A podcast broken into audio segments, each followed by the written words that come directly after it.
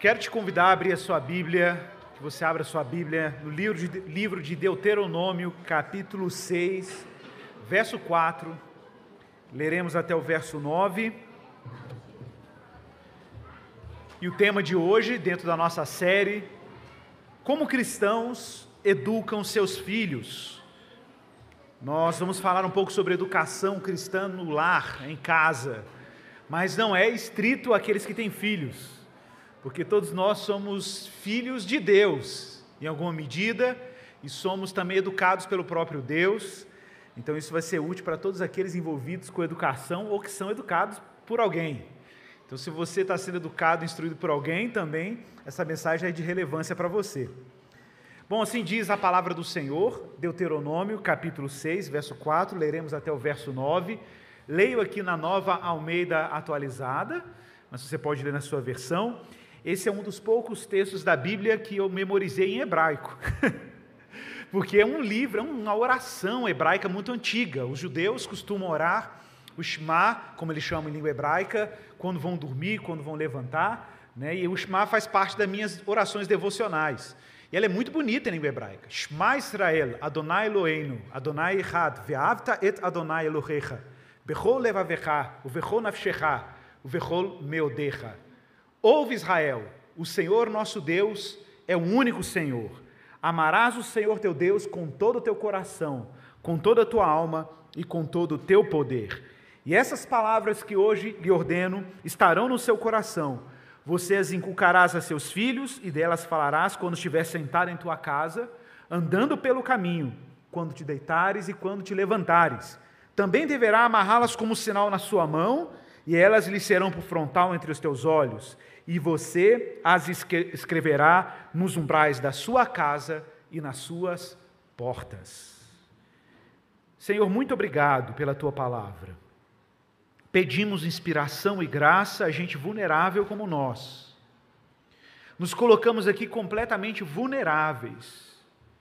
Precisamos do teu espírito hoje, falando por nós, através de nós, para que a tua palavra seja honrada, Senhor. Nos livre, Pai, de atrapalhar a tua palavra. Me guarde, seu Deus, de ser tropeço para aquilo que o Senhor deseja comunicar à tua igreja, ao teu povo, e aqueles que ainda não são membros da tua igreja, mas estão em busca de sentido, busca de estabilidade, de paz para seus corações inquietos.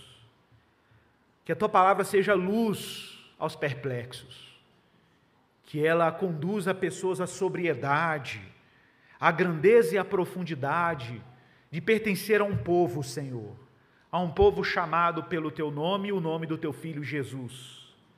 Nos ajude, Deus, e nos guia toda a verdade. É assim que oramos em nome de Jesus. Amém.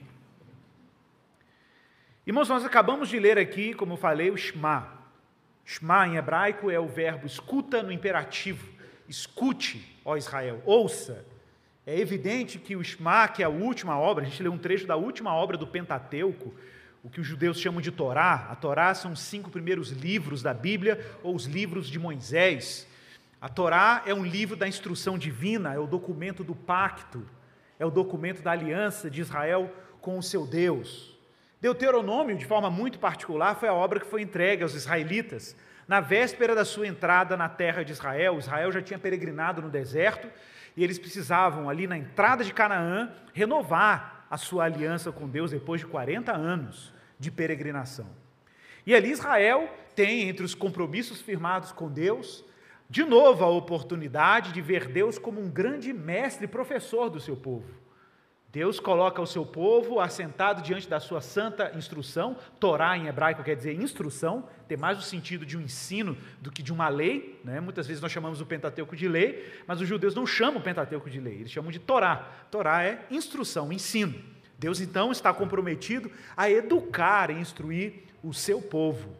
Veja bem, o tom é de um professor. Escuta, meu filho, já viu quando o professor vai dar aula? Gente, atenção, é isso que Deus está dizendo com o seu povo. Escute, ó Israel, o Senhor é nosso Deus, o Senhor é um. Parece uma informação simples, não parece? Parece ser um, um dado intuitivo. É claro que Deus é um, é claro para você, cristão, no mundo ocidental, depois de dois mil anos de Cristo que já se passaram, de uma ampla influência da cultura cristã no Ocidente, é muito cômodo você dizer que Deus é um. É curioso como que é intuitivo hoje para a cultura ocidental, até os ateus, quando querem se opor à, à crença em Deus, são ateus em termos monoteístas. Eu não vejo ateu dizendo, eu não acredito em deuses. Eles dizem, eu não acredito em Deus. Porque, de alguma maneira, até na hora de negar, nega um único Deus, nega o monoteísmo, a fé no único Deus. Por, por isso, irmãos, eu quero dar início a essa conversa apresentando justamente a possibilidade e a tarefa que Deus nos confiou como cristãos de educarmos filhos. E quando falo filhos aqui, claro, falo no sentido estrito, em um primeiro momento, me referindo naturalmente aos filhos biológicos, aqueles que são concebidos dentro né, do casamento ou para além dele. Eventualmente alguém pode ter filhos fora do casamento, por alguma eventualidade, mas mesmo que você agora esteja em Cristo Jesus e agora você reconhece a importância do seu filho, você quer que o seu filho esteja no caminho do Evangelho, é importante que você saiba de que maneira nós cristãos educamos os nossos filhos. E observe que eu estou falando aqui de uma educação que emerge prioritariamente dentro do lar, como ela acontece dentro de casa. Mas é claro que, num sentido amplo, até baseado no que ouvimos aqui na pregação do Regis, quando ele falou sobre filhos, claro que os filhos aqui têm um sentido ampliado no cristianismo. Né? Nós vamos ver hoje, inclusive, é, um, um, apóstolo da Bíblia dando conselhos ao seu filho. Vai, tem isso? Tem. Nós vamos ver hoje. Nós vamos ver isso hoje. Mas, antes da gente partir né, para o filé mignon dessa conversa, eu preciso destacar alguns detalhes. Pessoal, minha proposta aqui é que você cristão ou não cristão que está me ouvindo também pela internet, considere a possibilidade de que o cristianismo oferta e oferece e testemunha um melhor estilo de vida e oferece uma melhor proposta educacional para o seu filho e para a sua casa. Sim, nós vivemos numa era de muita informação, pessoal. Muita informação. Nós vivemos um cenário de muita perplexidade, de caos moral, de uma discussão ardente sobre valores, e muita gente poderia dizer que o mundo moderno é tudo menos moral. Isso é, claro, uma, uma piada, né, gente? Piada pronta. Porque existe sim uma moralidade, uma moralidade secular, é verdade. Uma moralidade baseada em outros valores, é verdade. Mas existe uma moralidade. Existe uma moralidade que, inclusive, nós já falamos aqui, né, banaliza a vida intrauterina, né, mas violenta aqueles que agridem, por exemplo, a vida que está no ovo de tartaruga. Então existe uma ética. Existe uma ética sobre o que comer, o que não comer. Existe uma ética sobre o que você pode dizer, o que você não pode dizer, quais pronomes que você utiliza, o que você não utiliza. Né? Como que você lida com determinados valores, o sentimento, a lei. A gente já viu isso aqui, o Guilherme falou sobre isso várias vezes, sobre como existe uma nova moral, uma nova ética. Você dizer que o mundo moderno não é ético é ingenuidade. Ele é ético, mas tem uma ética específica. Não é necessariamente a ética judaico-cristã. É óbvio que não, e tem se tornado cada vez menos. Apesar de que a ética judaico-cristã, em vários níveis, é indispensável, inclusive, se queremos ter um mínimo de paz em sociedade. Já falei sobre isso. A própria Declaração Universal dos Direitos Humanos, que é um documento que orienta o Estatuto da Criança e do Adolescente, o Estatuto do Idoso, o Estatuto do Imigrante aqui no Brasil. Olha, todos esses documentos, eles são oriundos da Declaração Universal dos Direitos Humanos e da afirmação de que os seres humanos foram criados iguais e são portadores de uma dignidade igual, indistintamente, independente de raça, de religião, de orientação sexual, de gênero, coisa dessa natureza. Mas de onde isso veio? Veio da razão? Não. Veio da natureza? Também não. Da biologia? Também não. Da filosofia? Também não. De onde isso veio? De alguma crença empírica, provada cientificamente? Não. Um credo, uma confiança, uma crença que o Ocidente abraçou, que herdou do cristianismo. Foi a tradição judaico-cristã e a Bíblia Sagrada que disse pela primeira vez para o mundo pagão, que olhava para os seres humanos como os mais dignos e outros menos dignos, que todos foram criados à imagem e semelhança de Deus. Se existe um, um legado do cristianismo para o Ocidente indispensável, é a crença na universal dignidade do ser humano. Tire o cristianismo, o que, que sobra? Acabou, gente, é estratificação social, é castas. É o mais forte dominando o mais fraco, não tem outra opção. Mas veja bem, Vivemos um mundo de caos moral, muita insegurança. Vivemos um mundo muito ruidoso. Vivemos um mundo pós-pandemia. Os dispositivos estão aí, as redes sociais estão aí. E o maldito loop infinito. Já ouviu falar do loop infinito? Você que foi usuário do Orkut não se lembra, usa o loop infinito, mas vou te contar essa história. Quando a gente usava o Orkut, o Orkut era o seguinte: você passava as páginas, chegava um limite. Você tinha que clicar página 2, página 3, página 4. Um dia inventaram o tal do loop infinito, que você fica ali no loop infinito nas redes sociais. E isso, claro, tem vários estudos apontando para isso, aumenta a sensação e a experiência, estimula a experiência de, de adicção, de vício, com aquela experiência, e você vai ali, né? E com os rios isso acho que piorou, com o TikTok isso piorou, né? Eu acho que o cenário é de vício, mas é, é pior. É pior. Em 2020, a BBC de Londres publicou uma entrevista com um neurocientista francês chamado Michel Desmourguet. Michel Desmourguet tem um livro em português que eu recomendo que você leia ontem. Você que é pai e gosta de usar a babá eletrônica. A babá eletrônica não é aquela que você usa com a câmera, não. É o tablet. É o celular para o seu filho parar de encher a paciência. Ok? Preste atenção nisso. Michel Desmourguet escreveu um livro chamado A Fábrica dos Cretinos, A Fábrica de Cretinos Digitais. Leia esse livro. E ele traz dados assustadores, pesquisa que foi feita em vários países da Europa, inclusive Estados Unidos, em que ele aponta que por incrível que pareça, o QI dos nossos filhos já é menor do que nosso, de nós pais. Já é menor. Isso é global. Global. E por que razão? Ele vai trazendo várias razões, mas uma delas, sem dúvida nenhuma, é que os nossos filhos passam grande parte do seu tempo, em alguns casos, expostos excessivamente a entretenimento baratíssimo, de baixa qualidade, em redes sociais. Estímulos completamente caóticos, sem significado, e que, de alguma maneira, torna os nossos filhos cretinos. Cretinos. E o, e o mundo digital, infelizmente, tem favorecido esse empobrecimento intelectual dos nossos filhos. Mas esse não é o único dado.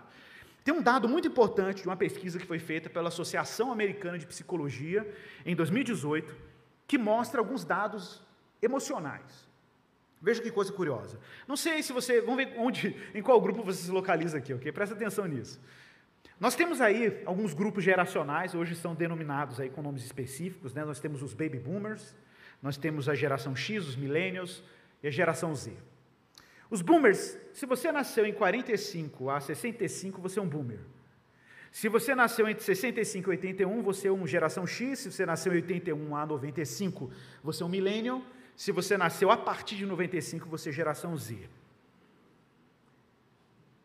Se você for usuário de Orkut, você já se achou aqui, né? ok. Mas vamos lá. A pesquisa foi o seguinte: foram pesquisas feitas a cada um desses grupos, e a pergunta era, para cada indivíduo pesquisado, se eles tinham algum relato de ansiedade ou nervosismo ao menos há um mês atrás. Essa era a pergunta, ok?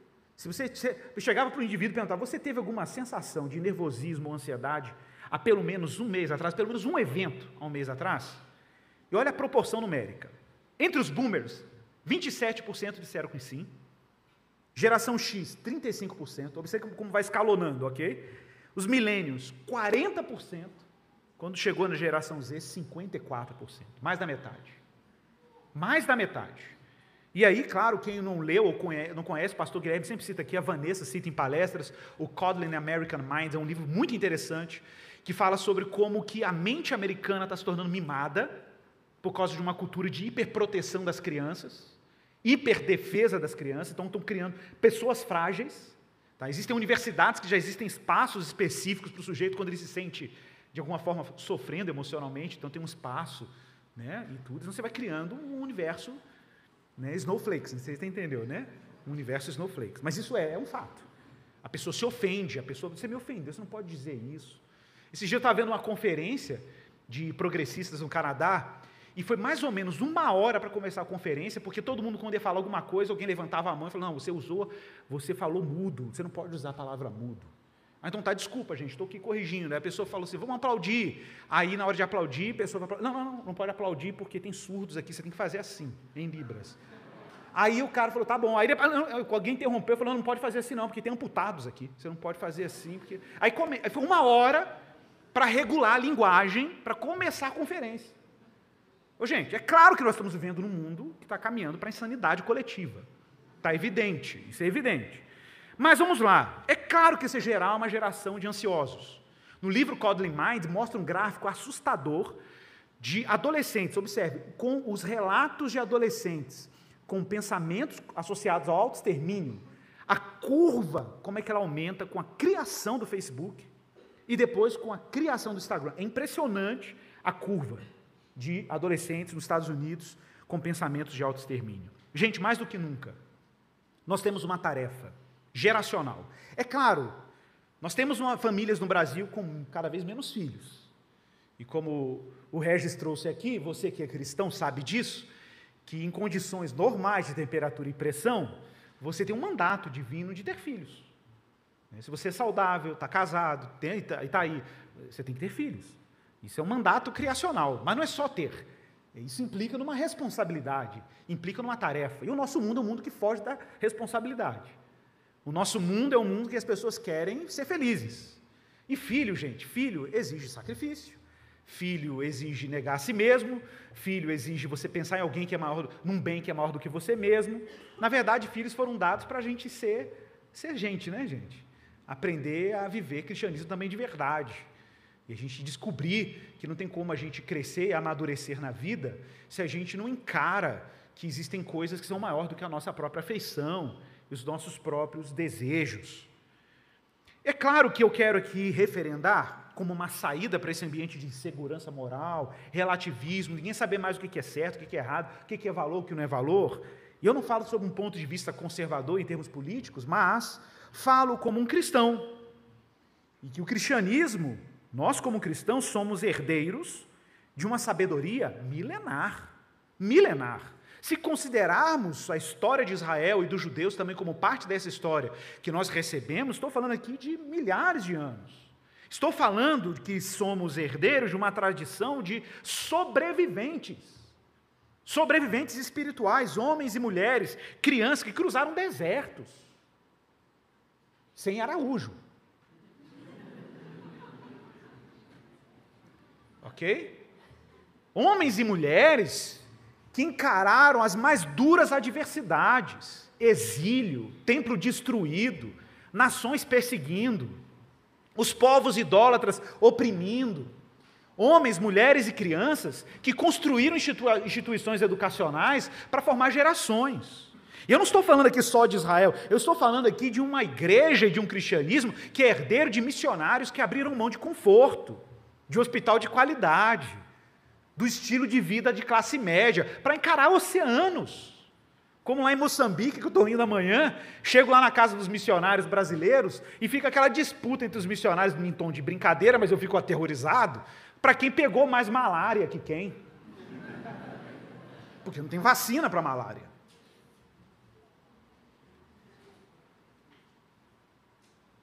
Olha, o que, é isso? Que povo é esse? Que herança é essa que Deus nos deu? Gente, o cristianismo tem como marca uma profunda resiliência uma profunda capacidade de criar um ambiente de formação, um ambiente de educação sofisticado, rico, que não forma somente gente capacitada, capacitada intelectualmente, também, indiretamente também. Mas não é só isso. O cristianismo forma gente que tem um horizonte de sentido.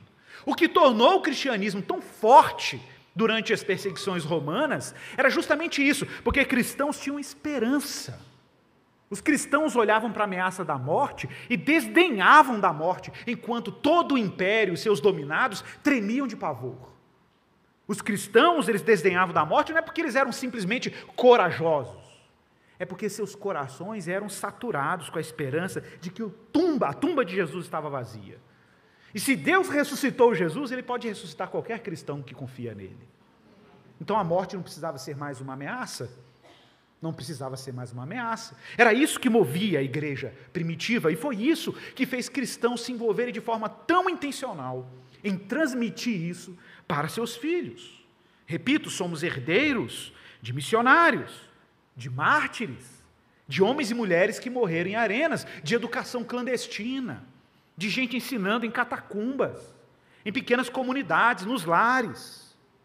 Nós somos herdeiros do exílio de João Calvino, nós somos herdeiros dos irmãos que sobreviveram à noite de São Bartolomeu na França, que matou os huguenotes, nós somos herdeiros dos cristãos da Boêmia, que foram exilados com Johannes Comênios, um morávio, fugindo da perseguição católica, nós somos herdeiros da fé protestante.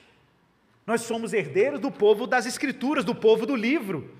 Nós somos herdeiros dos homens e mulheres que criaram as primeiras instituições de educação para todo tipo de gente. Ah, e não existia educação na Idade Média? Existia, gente, mas era para a nobreza, era para o clero. Educação popular começou com a reforma. E, em particular, um homem chamado Johannes Comênios. já fiz uma live com a Marcinha na internet sobre Johannes Comênios, você tem que assistir no YouTube. Johannes Comênios foi um cristão morável, herdeiro da tradição luterana, que escreveu o primeiro manual de didática da história ocidental. Primeiro manual para ensinar professor a ensinar, inclusive ensinar para homens, para meninos e meninas. Ele ensinava, ele ensinou nesse livro que tinha que ter material didático com ilustração, que tinha que fazer uso de brincadeiras e jogos para ensinar as crianças, e ninguém falava disso em educação.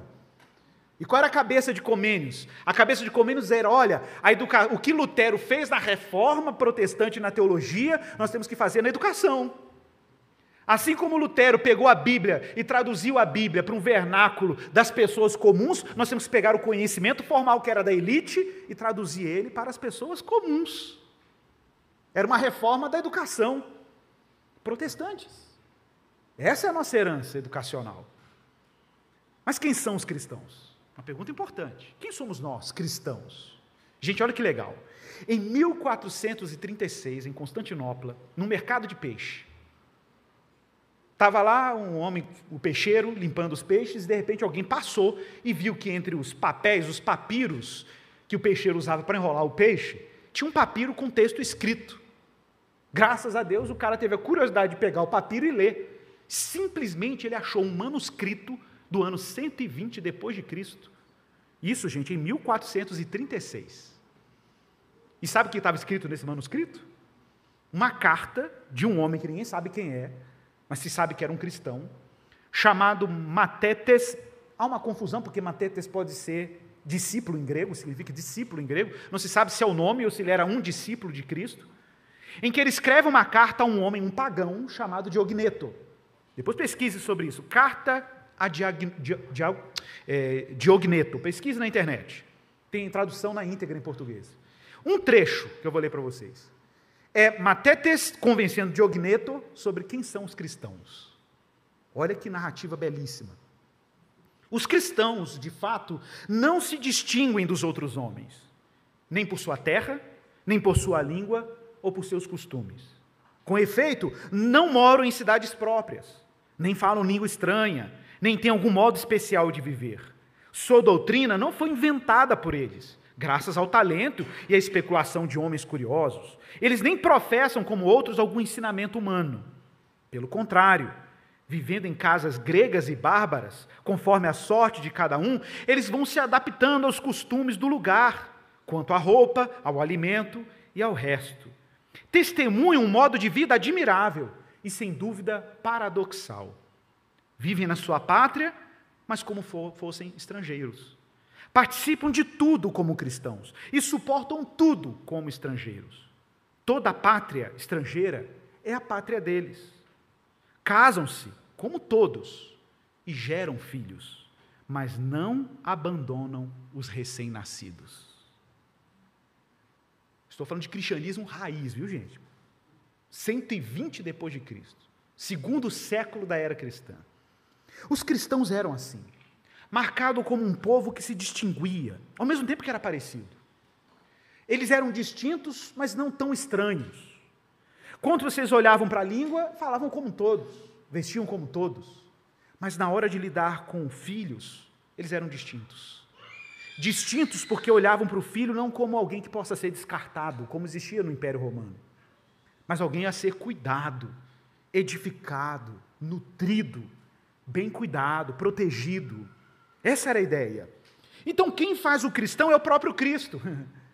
E quem faz o cristão é o próprio Jesus. O cristianismo, de fato, não é só uma religião moralista, apesar de uma profunda mudança moral acontecer em cada cristão.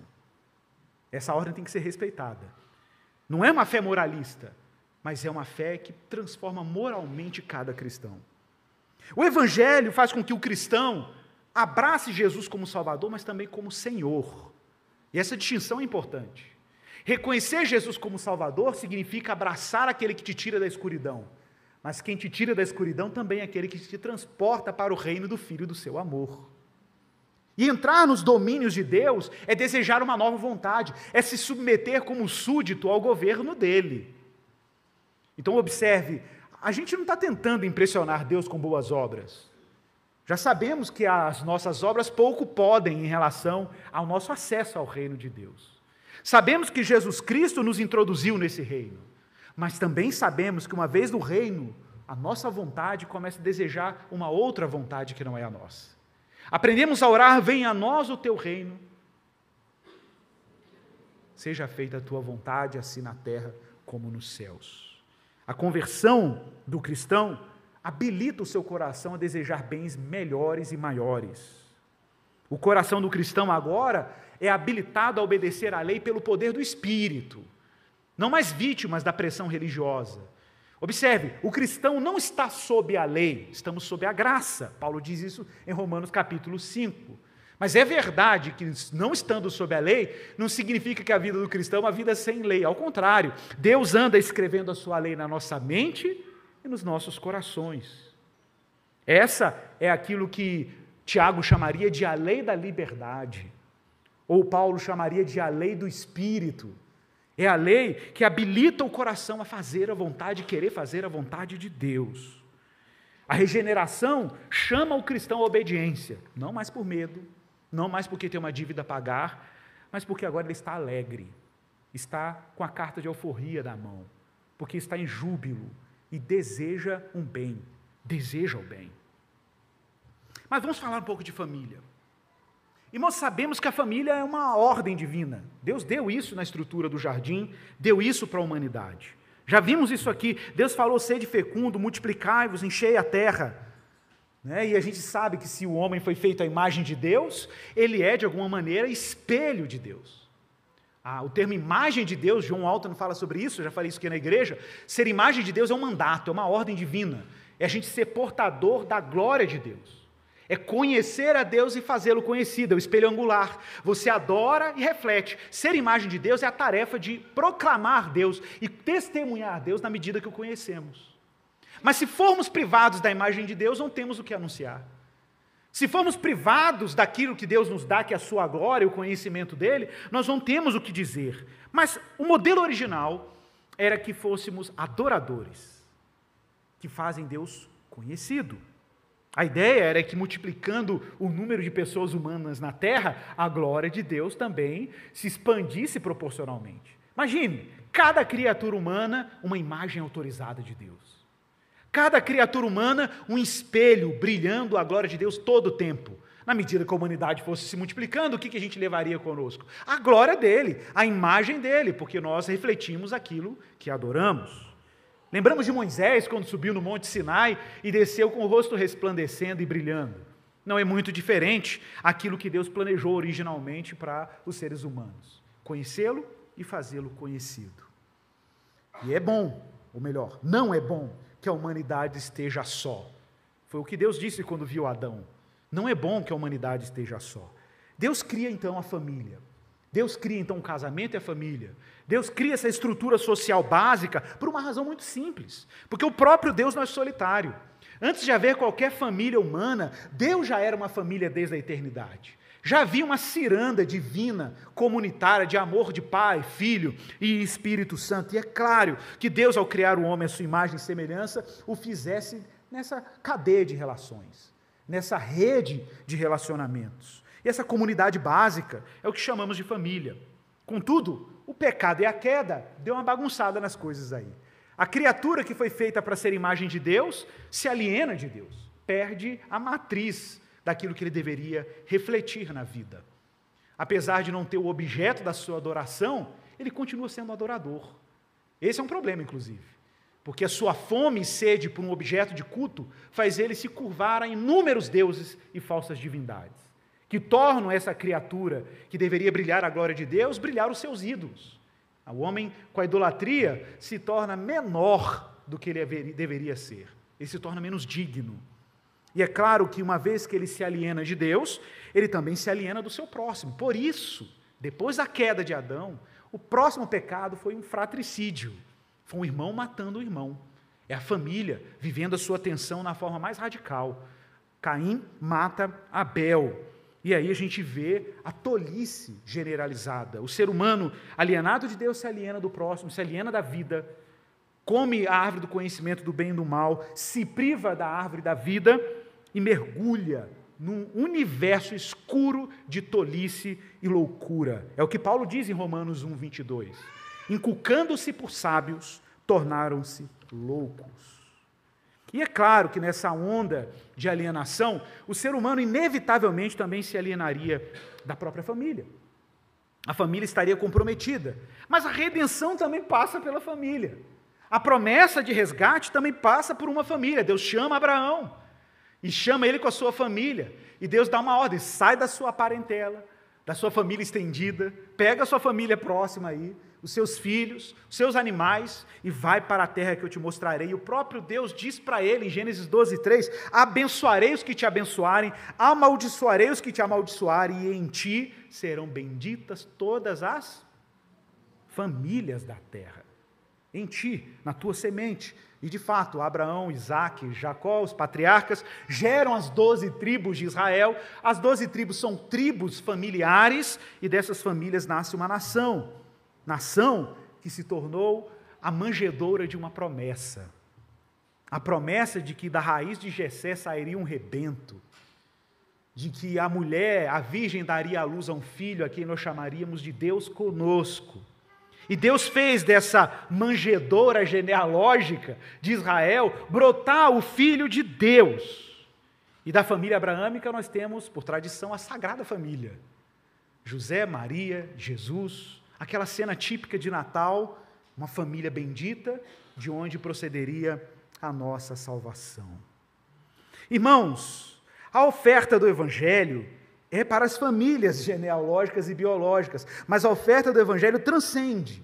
A família divina é uma família muito mais ampliada.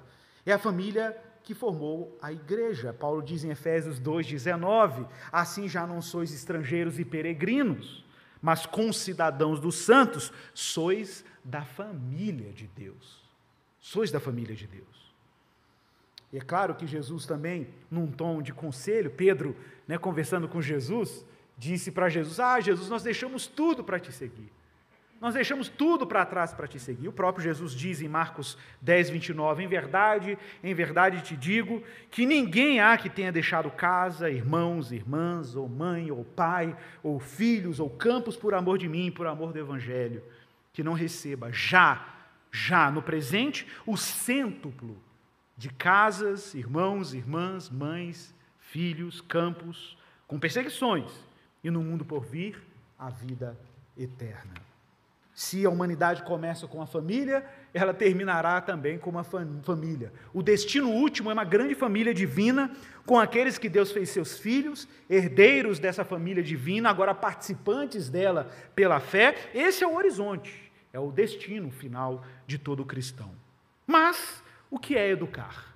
Nesse contexto de família estrita e de família expandida, ok? De família estrita no sentido biológico, da família expandida no sentido espiritual, em que a Bíblia trata também do termo. O que é educar? Olha, um sentido pedagógico, bem estrito. Educar é basicamente o quê? Criar condições para que alguém alcance o seu fim, sua finalidade, seu destino, seu propósito. Isso é educar. Mas é claro que quando a gente fala para que alguém alcance o seu fim, você precisa definir esse fim. E aí, como diz o James Smith, filósofo lá do Kelvin College, ele vai dizer que por trás de toda a educação, toda a pedagogia, há um modelo de ser humano. Não tem jeito, tem um modelo de ser humano. Aí você fala, ah, não está tranquilo para mim, né? Meu modelo de ser humano é Jesus. Meu modelo de ser humano é Jesus. Será? Olha, vamos pensar numa coisa aqui. Me lembro que muitos anos atrás, a saudosa é, nossa irmã é, Cida Matar, fundadora do Colégio Cristão de Belo Horizonte, quando ela montou a escola, o Jardim da Boa Semente, eu me lembro que ela conversando com a gente lá no Mackenzie, conferência de educação, ela disse assim: Igor, sabe uma coisa muito curiosa que acontece na minha escola? Os pais chegam lá para matricular suas escolas, porque a nossa escola é cristã e tem princípios. E aí, quando os pais chegam lá com seus filhos, falam assim: Olha, ô Cida, eu estou matriculando meu filho aqui porque essa aqui é uma escola por princípios. Aí, depois que a pessoa descrevia sua gratidão de estar matriculando a filha numa escola de princípios, ou filho, Aí o pai abriu um parênteses no final da conversa e dizia assim: Mas deixa eu fazer uma pergunta. Será que meu filho estudando na sua escola ele vai ser competitivo para o mercado de trabalho? Será que realmente a nossa, o nosso modelo de ser humano é cristão? Será que a gente não tem adotado o modelo de ser humano que é competitivo, produtivo, do sucesso, do reconhecimento, do alto desempenho? Será que não é esse um tipo de ansiedade, mesmo que inconsciente, que andamos projetando em nossos filhos? Expectativas estranhas, ídolos que nós queremos e deveríamos ter arrancado de nós, e nós estamos simplesmente transmitindo esses ídolos aos nossos filhos? Vamos pisar um pouco o pé no freio agora e pensar com calma. Pensar com calma se nós não estamos projetando idealizações projetando expectativas muito altas, desproporcionais. E onde nós deveríamos canalizar a nossa atenção educacional, nós não estamos fazendo. Na verdade, por fim, estamos empobrecendo o caminho que o nosso filho deveria trilhar. Imagine o seguinte cenário. Imagine o cenário em que seu filho ele se tornou um cara bem-sucedido. Ele, você vai dormir tranquilo, porque agora ele tem dinheiro para continuar tendo os hábitos de consumo que você ensinou a ele ter, sua vida inteira. Você pode dormir tranquilo, porque agora o seu filho vai poder ter poder de compra. O seu filho vai poder chegar para sua futura esposa com um belíssimo carro. Você vai poder aplaudir o seu filho, ver seu filho sendo aplaudido e ter orgulho do seu desempenho financeiro, o seu desempenho acadêmico ou o seu desempenho empresarial. Ele tem grana. O problema é esse, ele só tem grana. Só tem grana. Nós temos que decidir se queremos que os nossos filhos trilhem o caminho do sucesso ou o caminho do caráter. Nós temos que decidir se nós queremos que os nossos filhos vão trilhar o caminho dos aplausos e reconhecimento público ou eles vão trilhar o caminho de um reconhecimento divino. Nós temos que escolher. Ah, não é possível ter as duas coisas? Não, irmãos, não é possível. Porque o que é sucesso para a nossa sociedade não é necessariamente o sucesso para nós. Ah, mas meu filho pode ter grana amanhã? Pode. E saiba que isso vai implicar em grandes responsabilidades se ele for crente. Grandes responsabilidades. Porque o cristão não lida com dinheiro como qualquer pessoa lida com dinheiro. O dinheiro é para nós um dom com o qual nós podemos servir a Deus e servir o próximo. Como disse John Wesley, trabalhe muito, economize muito e doe muito. Esse é o nosso paradigma. Não tem nenhum consuma muito na lista dele, não sei se você percebeu. Não tem. Não tem. Então, nós cristãos trabalhamos para criar condições para que alguém alcance seu fim como filho ou filha de Deus, isto é, sua origem e destino estão em Jesus Cristo. Esse é o nosso modelo de ser humano. E quem é Jesus Cristo? Olha, Jesus Cristo, na perspectiva da nossa cultura contemporânea, é um fracassado. Fracassado. Qual o patrimônio que ele teve? Não casou, coitado. Morreu numa cruz. Foi traído pelo seu povo, rejeitado por todo mundo. É o, é o, é o modelo típico do fracasso numa perspectiva da nossa cultura contemporânea, Maria, coitada, pareceu grávida. Aí o pessoal ficou dizendo, ah, dizendo que foi para o Espírito Santo, é sem vergonha. Né? É, imagina, você tem que imaginar uma jovem judia do primeiro século, que apareceu grávida. Imagina José tendo que ouvir essas piadinhas na rua. Qual é o paradigma de ser humano que nós temos? Qual é o modelo de ser humano que nós carregamos? O que, que nos inspira? O que, que nos inspira? Temos que saber e decidir o que nos inspira. Qual é o modelo de ser humano que eu quero para o meu filho? E se seu filho fracassar em tudo, ok? E se seu filho não for extraordinário? Todo mundo espera que o filho seja extraordinário. Porque a nossa cultura cria essa ilusão, né? Talvez seu filho seja ordinário, comum, seja um homem comum, Pode ser um motorista de ônibus anônimo, ele pode ser uma, um administrador de uma escola pública anônimo, ele pode ser um limpador de rua anônimo, ele pode ser um cientista, pode, mas anônimo. Ele pode ser alguém comum. Ele pode ser alguém que, de repente, decidiu ser missionário num lugar que ele vai morrer no anonimato. E qual o problema? Qual o problema? Qual é o tesouro que a gente quer transmitir para o nosso filho? Qual é o bem que nós queremos entregar para os nossos filhos? O que é tesouro para você? O que é o centro da sua vida, hoje, nesse momento? O que é que governa a sua casa? Qual é o sol em que vocês, como planetas, orbitam? Qual é o sol da sua casa? O que faz o seu olho brilhar? Pensa nisso, pensa. É isso que eu quero para o meu filho. Claro, Jesus falou a gente fazer alunos de todas as nações, a grande comissão. e de fazer alunos, discípulos de todas as nações, batizando-as em nome do Pai, do Filho e do Espírito Santo e ensinando-as a guardar todas as coisas que vos tenho ordenado. Gente, Deus é um Deus pedagógico, ok? Deus é um Deus que ensina o tempo inteiro. Deus está educando o seu povo, ensinando o seu povo, discipulando, entregando a palavra, entregando sabedoria, instruindo, mandando profeta. Deus está educando seu, seus filhos o tempo inteiro. Por que, que eu não educaria os meus? Ou você não educaria os seus? Cito o texto da nossa abertura aqui, Deuteronômio, Shemar. Olha como Shemar é estruturado, em três blocos. Primeiro bloco, Deus dá uma revelação sobre quem Ele é. Deus fala, eu sou um. Eu sou um. Ora, é claro que dizer que Deus é um pode, de novo, parecer uma coisa simples para nós. Mas dizer que Deus é um num mundo em que ninguém concebia Deus como um, era revolucionário. Dizer que Deus é um, gente, inevitavelmente significa que a sua devoção não pode ser dividida com mais nada. Mas não é surpreendente que o mesmo texto que começa dizendo: Escute Israel, o Senhor é nosso Deus, o Senhor é um. Logo em seguida podia dar uma ordem moral, né? Do tipo: Ah, agora que você descobriu que Deus é um, vai lá e não minta. Vai lá e não roube mais. Vai lá e não adultere. Vai lá né, e, e guarda o sábado. Não podia vir logo na sequência os dez mandamentos, mas não. O que vem na sequência? Uma ordem divina. Se Deus é um, isso exige algo de você. Antes da obediência, existe, exige amor. Ame o Senhor teu Deus. Mas de qualquer jeito, amar a Deus, sabe? Coração de dorama. Não, não, é, não, é, não é isso, não é esse empobrecimento do amor. Amar a Deus com todo o teu coração com todo o teu coração, com toda a tua alma. Em hebraico é belíssimo, né? Levaverra, nafsherra, meuderra. Com todo o teu coração, com tudo que te impulsiona, com tudo que te faz se devotar, com tudo que te mobiliza, com volição, com disposição, motivação. Ame a Deus com todo o coração. Mas também ame a Deus com toda a sua nefesh, nefsherra, com toda a sua existência tudo que você é, sua identidade, suas habilidades, suas competências, sua vida. Mas também com todo o teu meoderra. Eu já falei sobre isso aqui. Meoderra é uma palavra hebraica muito legal. Traduzido como força, mas é porque é difícil de traduzir. Meoto quer dizer muito em hebraico. Muito. Meoderra é com, com todo o seu muito. É com todos os seus recursos.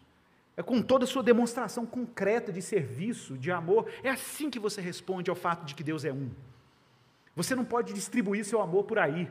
Seu amor tem que ser canalizado para um único bem.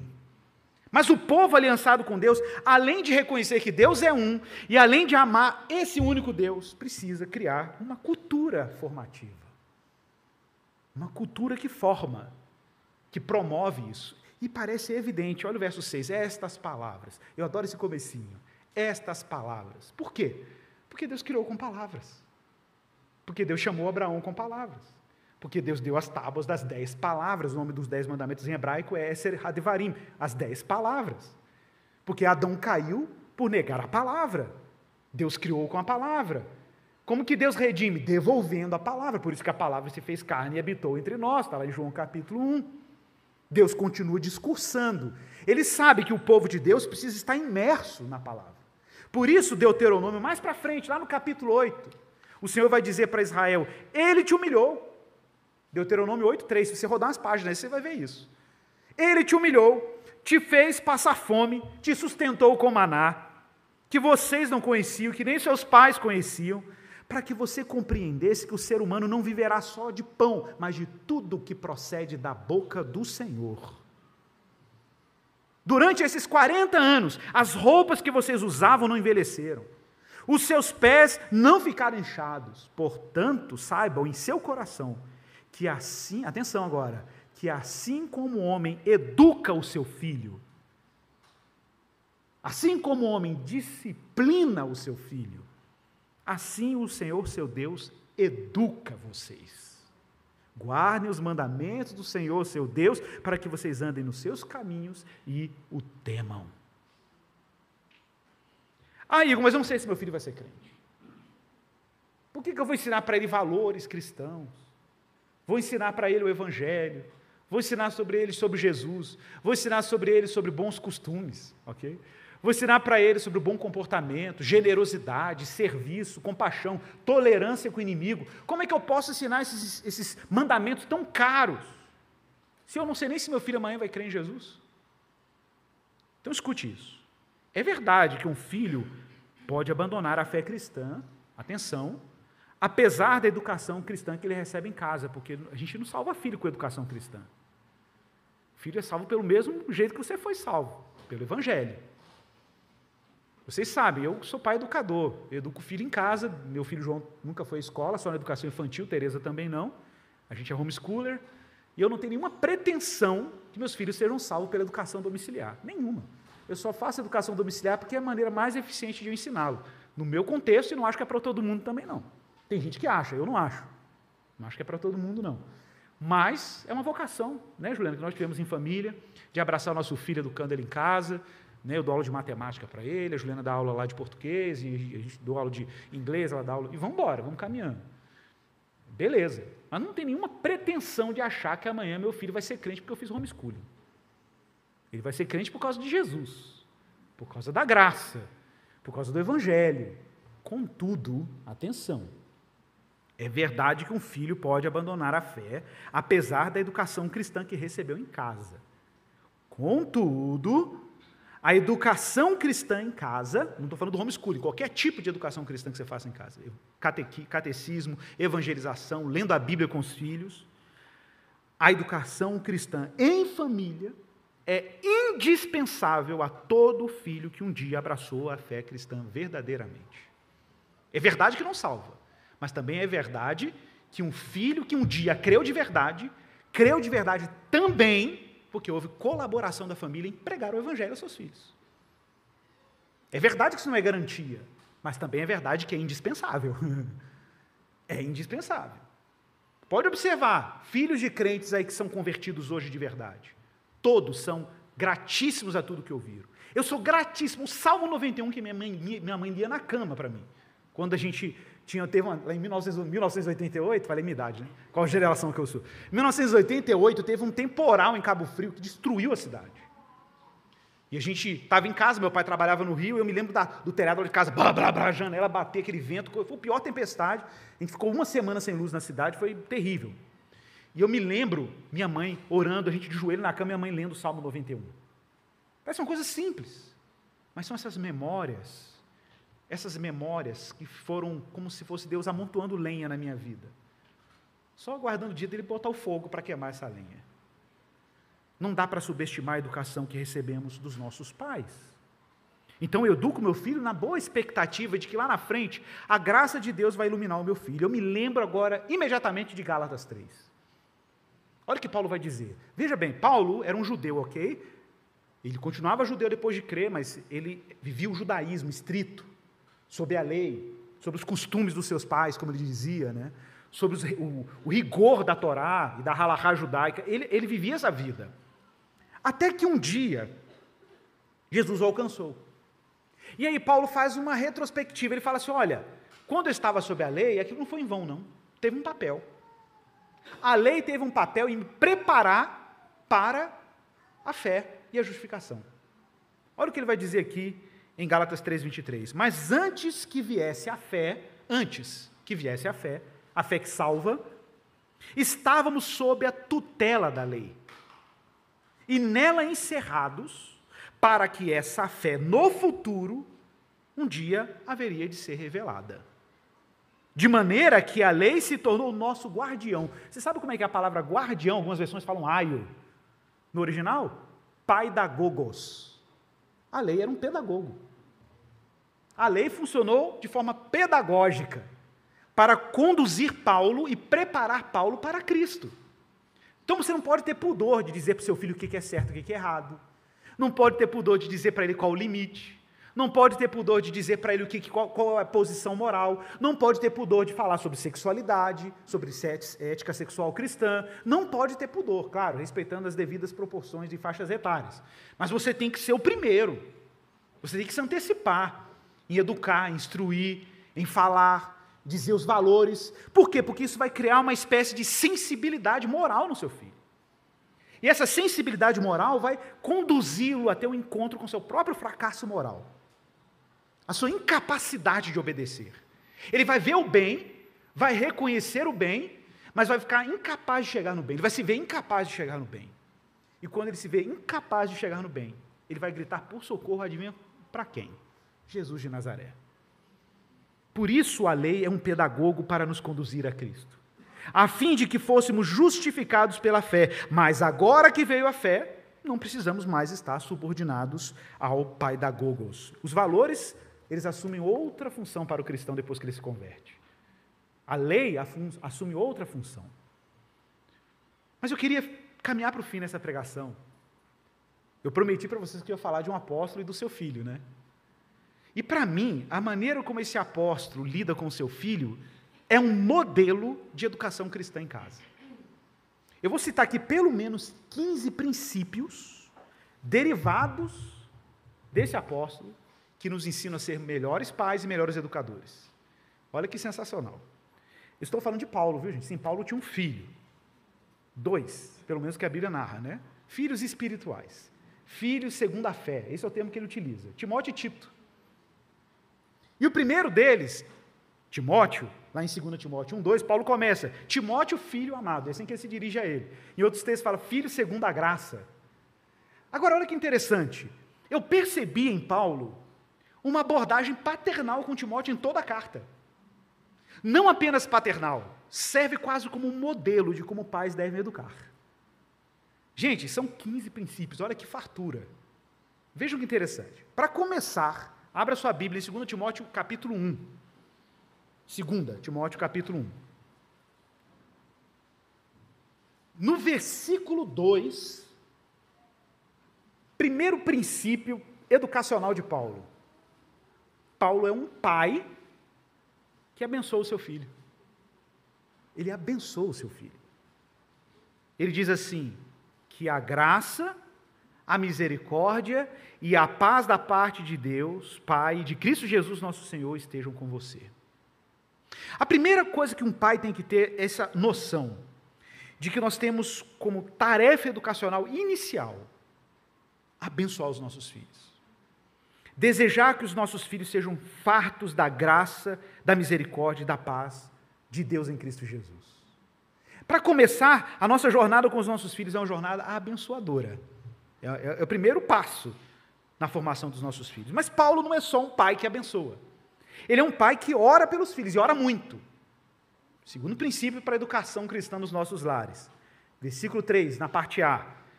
Paulo diz: Timóteo, sem cessar, sem cessar, eu lembro de você nas minhas orações, noite e dia. Olha que maravilha. Orar pelos filhos, noite e dia. Ouviu pai, ouviu mãe, noite e dia. Minha mãe ora por mim noite e dia, até hoje. Ela manda um zap todo dia, estou orando por você, orei por você o dia inteiro, orei. É isso, noite e dia. Mas Paulo também não é apenas um pai que abençoa e ora.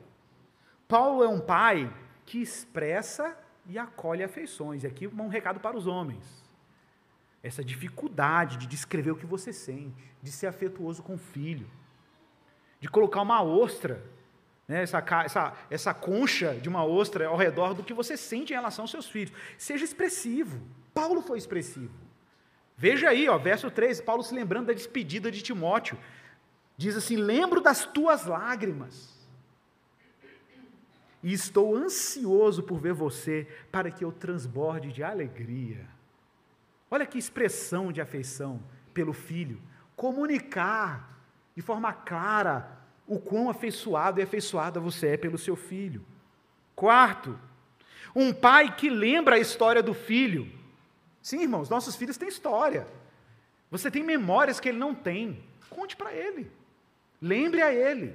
Lembra a história da sua família, lembra a história da sua casa, lembra a história da sua salvação, conta para ele o que, que ele herdou, qual a herança que você transmitiu para ele, tem transmitido para ele? É o verso 4. Lembro da sua fé sem fingimento. A mesma que primeiramente habitou em sua avó Lloyd, em sua mãe Eunice, e eu estou certo de que habita em você também. Um pai também deve ser um pai ou uma mãe que reconhece os dons do seu filho e o responsabiliza por isso. A gente vive numa era anestésica, ninguém quer que os filhos sofram. Contudo, Paulo nos convida a responsabilizar os filhos. Não apenas isso, reconhecer também os dons que eles receberam. Verso 6. Venho lhe lembrar que reaviva o dom de Deus que está em você, que você recebeu pela imposição de mãos, porque Deus não nos deu espírito de covardia, mas de poder, amor e moderação. Vai, menino, vai trabalhar. Vai fazer a obra, tem que encorajar. Tem que comandar, tem que responsabilizar. Já jogou lixo lá fora? Já tirou as vasilhas? Já arrumou a casa? Já estudou? Já fez o para casa? Um pai que deseja o fortalecimento do filho, mas ele sabe que o que o filho precisa é de um fortalecimento na graça. Verso, verso, capítulo 2, capítulo 2, verso 1. Quanto a você, meu filho, olha o tom dele, fortifique-se na graça que há em Cristo Jesus. De novo, vivemos uma cultura que tenta anestesiar a meninada. Que você puder salvar o seu filho de dor, desconforto e sofrimento, você faz. É a nossa cultura contemporânea. Mas Paulo fazia o contrário. Paulo sofria e chamava Timóteo para sofrer com ele. Olha que legal, que paisão. Verso 3: Participe dos meus sofrimentos como bom soldado de Cristo. Talvez seu filho anda distraído, muita tela, muito estímulo, muitos influencers, educando seu filho no lugar de você. Às vezes seu filho está sendo mais influenciado pelos influencers do que por você, que dirá professor, que dirá professor.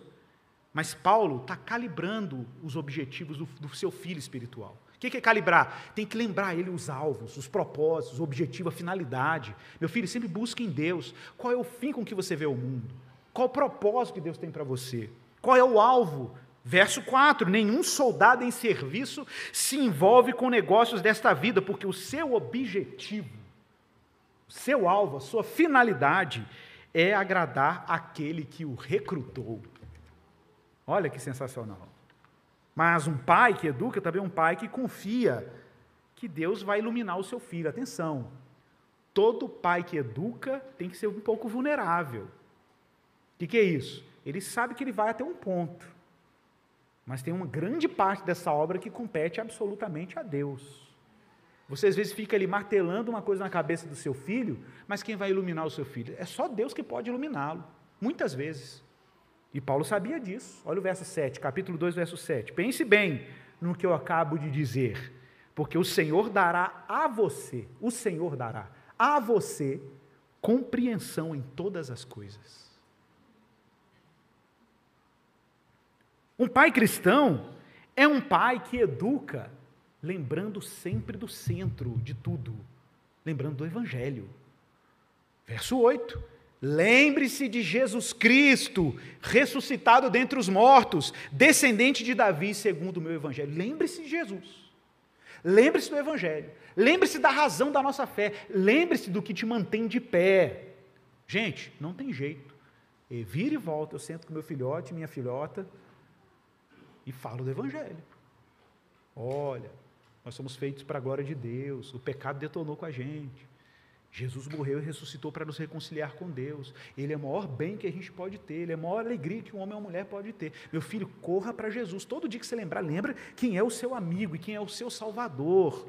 Jesus Cristo ressuscitou dentre os mortos, filho de Davi, segundo o Evangelho. Mas um pai também cultiva boas afeições no filho, ensinando o filho a fugir de certas coisas e a seguir certas coisas.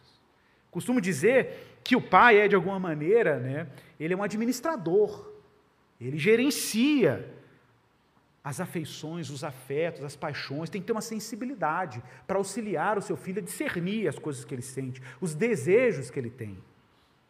Verso 22. Paulo vai falar de dois verbos, vou usar dois verbos aqui: o verbo fugir e o verbo seguir, no mesmo verso. Fuja das paixões da mocidade e siga a justiça, a fé, o amor, a paz com que de coração puro invocam o Senhor. Mas Paulo também previne seu filho de tretas. Um bom pai sempre previne seu filho de tretas, né? Verso 23, olha aí, ó. Evite as discussões insensatas e absurdas, Pois você sabe que elas só provocam brigas. O servo do Senhor não deve andar metido em brigas, mas deve ser brando com todos, apto para ensinar, paciente, disciplinando com mansidão os que se opõem a ele, na expectativa que de Deus lhes conceda não só o arrependimento para conhecer a verdade, mas também o retorno à sensatez, a fim de que se livrem dos laços do diabo que os prendeu para fazerem o que ele quer. Mas um pai também ensina o seu filho a discernir o tempo e a cultura. De alguma maneira, cristãos, pais cristãos, são curadores de conteúdo cultural. O que, significa isso? Por exemplo, na minha casa, a gente eventualmente gosta de ouvir um bom jazz na hora do almoço, uma boa música erudita, para salvar o meu filho do tuti-tuti. Sim, irmãos, eu não acredito em salvação pelas obras, mas só nessa aí eu acho que a gente pode ajudar. Pelo menos né, salvar ele de más obras, né, para boas obras. E a gente põe a boa música, sensibiliza o ouvido, a capacidade de discernimento cultural, o filho apreciar coisas boas. A gente tem que ser curador. Né? A gente, durante um tempo, a gente assinou a revista, a revista a Marvel Comics, a gente tinha o Homem-Aranha e o Capitão América. O João queria ler, ler as revistas, e eu, como pai, tenho que fazer a curadoria. Chegava a revistinha, e eu lia a revistinha. Né? Eu também curtia, tá, gente? E aí eu estou lá lendo as revistinhas, tudo muito legal, os enredos, sabe? vou lá, vou lá, vou olhando, vou moderando, viu, Isaac? Aí chegou no momento lá que chegou uma revistinha, que tinha umas cenas meio, meio estranhas, de repente eu olhei lá um moço segurando a mão de outro moço, e de repente o moço deu um beijo no outro moço, aí eu falei, opa, Bom, com nove anos de idade, isso o João, isso foi uma coisa mais recente, mas o João com nove anos de idade, Juliana, lembra disso, a gente fechou a, eu fechei a porta do meu escritório e falei, filho, papai hoje vai falar sobre sexo com você. E aí eu expliquei sobre sexo para o meu filho, sobre como o sexo funciona, como é que ele acontece, né? eu expliquei como é que funciona a reprodução humana, tentei ser o mais biológico possível, mas fui lá explicar, zigoto, fecundação, né? falei sobre esperma, sobre sêmen, expliquei tudo. E aí depois, no tom da conversa, eu tive que também falar para ele sobre pessoas que optam, por diversas razões, né? optam em construir a sua identidade e se orientam sexualmente numa determinada direção. E fazendo com que alguns homens se relacionam com homens e mulheres se relacionam com mulheres, por exemplo. E eu expliquei para ele, meu filho, isso existe, e essas pessoas são dignas da nossa compaixão, dignas do nosso respeito, do nosso amor, porque foram feitas à imagem e semelhança de Deus. E elas precisam exatamente do que nós precisamos, elas não são menos ou mais pecadoras do que nós, são igualmente e como nós, carentes do Evangelho, precisam encontrar em Deus o lugar da sua identidade, em Jesus o lugar da sua confiança. Né? Então, mas, como família cristã, nós acreditamos na ordem que Deus entregou. E a ordem que Deus entregou é o que Jesus ensinou. Né? Deixará o homem a sua mulher, se unirá a sua mulher, o homem deixará a sua, sua família, seu pai e sua mãe, se unirá a sua mulher, e os dois serão uma só carne. É isso que nós acreditamos. É isso que a nossa casa acredita. Está tudo bem. A gente discorda nisso, mas a gente tem compaixão de todos. Porque Deus teve compaixão de todos e tem de todos. Ok? Ok. Quando nós fomos para a revista, ele eu chamei ele, a revista lá, isso já tinha um tempo, depois dessa conversa. O João já estava com uns 11 anos. Não, estava com 10 anos, foi um ano depois. O João chega com a revista. Eu chego com ele com a revista, filho, vem cá, olha aqui. Aí ele foi olhando. Quando ele chegou na página da cena, ele já, na hora, acendeu a luzinha. Na hora ele acendeu a luzinha, deixei ele ver. Aí quando ele chegou, ele acendeu a luzinha e ele falou, pai, isso aqui é treta. Falei, por quê? Por quê? Não, olha aqui um detalhe. Ele ainda falou assim: olha aqui um detalhe. Não tinha visto o detalhe. Numa cena da revista, tinha uma bandeira de arco-íris no fundo lá e tinha uma festa lá. Aí, ah, tá, entendi. Aí ele foi e falou: viu, pai, não dá. Tá, o que a gente vai fazer agora? Vamos cancelar a assinatura. Ele mesmo falou: vamos cancelar a assinatura. E cancelamos a assinatura, porque não condiz com os valores que a nossa casa cultiva. Simples assim. Simples assim. E qual é o nosso trabalho? Equipar os nossos filhos com capacidade para discernir. E Paulo fez isso com Timóteo. Ah, fez? Fez. Capítulo 3, do verso 1 ao verso 5. Um pai tem que ensinar o filho a discernir o tempo e a cultura. Você precisa saber disso, Timóteo. Nos últimos dias sobrevirão tempos difíceis. Pois os seres humanos serão egoístas, avarentos, orgulhosos, arrogantes, blasfemadores, desobedientes aos pais, ingratos, ímpios, sem afeição natural, implacáveis, caluniadores, sem domínio de si, cruéis, inimigos do bem, traidores, atrevidos, convencidos, mais amigos dos prazeres do que amigos de Deus, tendo forma de piedade, mas negando o poder dela, fique longe também destes. Está claro? Curadoria. Curadoria. Ensinar o filho a discernir, separar o santo do profano. Tem que ensinar, não tem jeito. Mas Paulo era um pai que estava perto. A educação de Paulo era exemplar. Paulo queria ser exemplo para o filho. Claro que Paulo deveria ter seus momentos de vulnerabilidade. Eu tenho meus momentos de vulnerabilidade. E como um pai lida com os momentos de vulnerabilidade? Os momentos que você peca. Como é que você lida diante do seu filho? Ah, fracassei, agora acabou. Não, nada disso. Chama o filho, conversa com ele, fala: Papai pecou. É isso aí. Papai pecou, e eu quero pedir perdão a Deus, e quero pedir perdão a você, e eu quero que você ore comigo aqui, nós vamos pedir graça a Deus juntos, né? vamos pedir ao Senhor graça que Ele me perdoe, porque eu não quero também um filho legalista, eu quero um filho salvo pela mesma graça que me salvou, um filho que não vai ter vergonha de se colocar vulnerável diante de Deus, culpado, ele vai se colocar arrependido, mas não culpado diante de Deus, mas vai apelar ao trono da graça e os recursos que o próprio Deus dá do seu evangelho para nos manter de pé. Né? Paulo diz isso aqui claramente. Mas Paulo era um pai exemplar. Veja aí, verso 10. Mas você, Timóteo, tem seguido de perto. Você está junto de mim.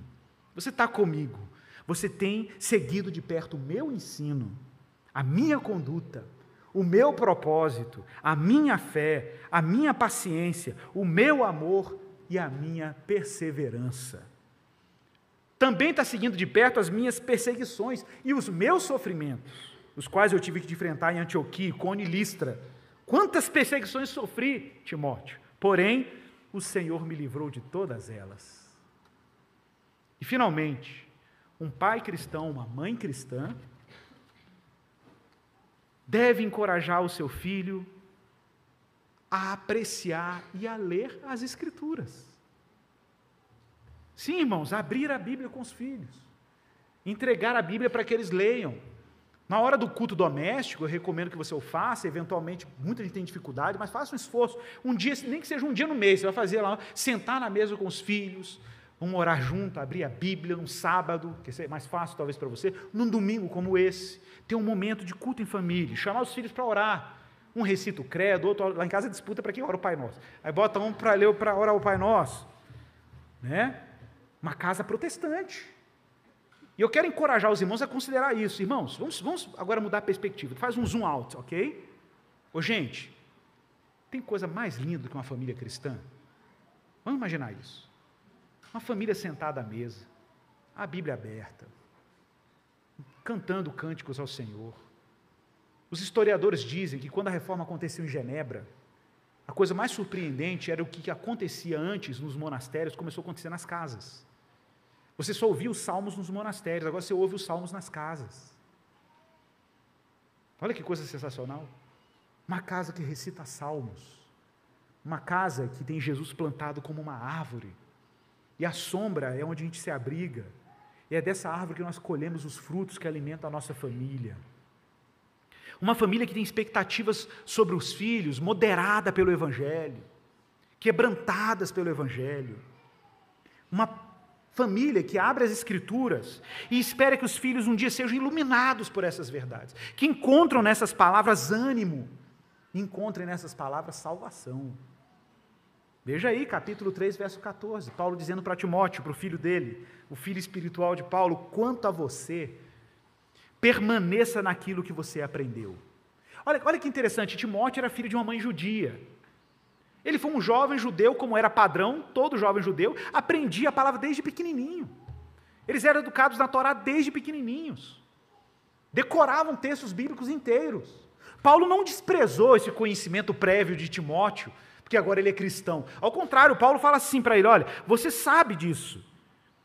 Você aprendeu sobre isso, verso 15, que desde a infância você conhece as sagradas letras que podem torná-lo sábio para a salvação pela fé em Cristo Jesus. Toda Escritura é inspirada. Inspirada por Deus e útil para o ensino, para a repreensão, para a correção, para a educação na justiça, a fim de que o servo de Deus seja perfeito e perfeitamente habilitado para toda boa obra. Amém, irmãos? É por isso que educamos. Educamos porque somos o povo da aliança. Educamos porque temos uma tarefa de evangelizar e discipular os nossos filhos. Educamos porque não queremos que eles sejam meramente homens e mulheres de sucesso, mas que sejam virtuosos, que sejam sábios, que consigam navegar na vida de forma prudente, uma vida rica, cheia de sentido, não de grana necessariamente, rica de sentido, rica de propósito, rica de missão, de senso de missão, de tarefa no mundo, e que Deus faça o que Ele quiser com os nossos filhos. Não tem melhor oração que você possa fazer. E melhor desejo. Se tudo mais fracassar, ok? Você não conseguir pagar uma melhor escola para ele, a melhor faculdade para ele, ele não ir para o Ivy Leagues americano, ok? Não tem problema. Mas se você, no mínimo, vê o seu filho encontrando em Jesus o bem que você encontrou, tenha-se por satisfeito. A missão foi cumprida. A missão foi cumprida. Amém, irmãos? Vamos orar. Senhor, abençoe a tua igreja. Abençoe as famílias dessa igreja. Mas abençoe essa igreja como uma família também. Todos nós aqui somos educados por alguém. Educados pela igreja, educados pelo irmão, educados pelos nossos pais, ou somos educadores de alguém. Ensinamos alguém. Oh Pai, que o Senhor nos dê graça e nos equipe com a tua generosidade para que sejamos prudentes, diligentes, perseverantes. Abençoe a rotina das nossas casas. Faz com que os nossos filhos cresçam frutíferos, obedientes. Oro também para que o Senhor gere mais pais aqui nessa igreja, mais mães, dispostos a educar, a instruir e a reproduzir a boa nova que receberam. Que possam proclamar o Evangelho com coragem, que sejam capazes de ouvir os seus filhos e que estejam juntos deles que os proteja também do mal, das incursões do inimigo em teu nome, mas ao mesmo tempo os equipe para encarar o dia mal, os equipe para encararem, ó Pai, a, a discórdia, um mundo tenebroso com valores completamente confusos, mas que eles tenham coragem, acima de tudo, de dar aos seus filhos aquilo que eles encaram como seu maior bem: Jesus Cristo, ressuscitado, filho de Davi. Esse é o Evangelho, Senhor. E é isso que te pedimos em nome de Jesus. Amém. Meu irmão, minha irmã, se prepare para a ceia do Senhor.